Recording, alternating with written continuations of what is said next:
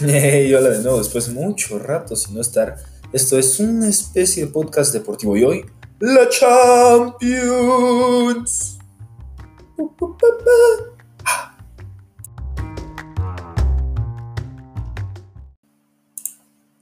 Increíble partido vivido ayer en la final de la Champions, donde el Bayern de Múnich se coronaría por sexta vez en su historia. Una final sufrida para ambos lados, donde ambos equipos presionaron el uno al otro hasta sus límites por la copa. Al final, con un cabezazo de Kingsley Coman francés, que solía ser del PSG, le dio la orejona al Bayern Múnich.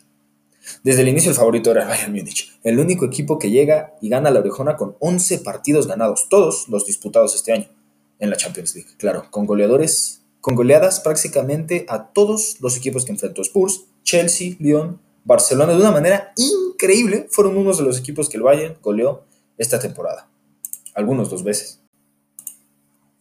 En el lado futbolístico, hace mucho no se veía un equipo tan bien trabajado y organizado desde el Mundial de Brasil 2014 con ese campeón del mundo alemán, de los cuales muchos individuos, jugadores y del cuerpo técnico se repiten. Deiter, DT del Bayern Múnich, Neuer, Müller, estuvieron cuando Alemania levantó esa cuarta Copa del Mundo con la tremenda goleada a Brasil, cosa que eh, medio pasó con el Barça. Un fútbol que ya cuajó con un campeonato y que se agarra más vuelo, el cual totalmente puede, se va a tener que revolucionar una pequeña proporción cómo se manejan partidos europeos, y más contra un equipo como el Bayern Múnich. Como en Brasil 2014, este Bayern Múnich juega a nada más que al fútbol, un equipo en su máxima expresión, con el protagonismo y libertad de jugar repartidos entre Lewandowski, Müller, Gnabry y en la final por momentos Coman, Davis, Goretzka, Thiago, todos son una parte vital, así importantísima del equipo.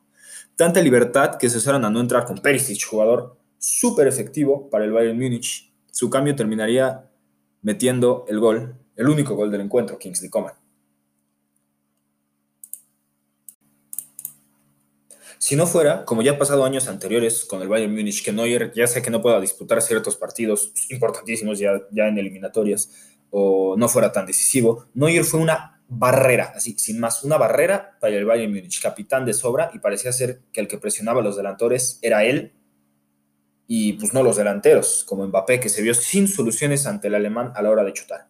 El partido fue muy disputado desde el momento, en momentos donde el PSG parecía encontrar soluciones al juego del Bayern Múnich. Me atrevo a decir que el planteamiento extraño del, del DT de París fue importantísimo en el aspecto de su derrota. La salida de Di María, el juego bajó inmediatamente para el PSG. La salida de Di María fue este, rarísima. La excesiva confianza en Chopó Motiño, venga, tienes como cambio, o sea, tienes a alguien como Icardi en la banca, o sea, buenísimo ha sido efectivísimo para el PSG en la liga francesa y en la Champions, y la entrada tardísima de Draxler y alguien tan titular, o sea, no hay, hay gente, hay tan poca gente que es súper titular en el PSG, uno de ellos es Berratti y el hombre entró tardísimo.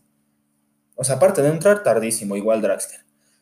Todos esos cambios son un poco mm, menos que más que inaceptable.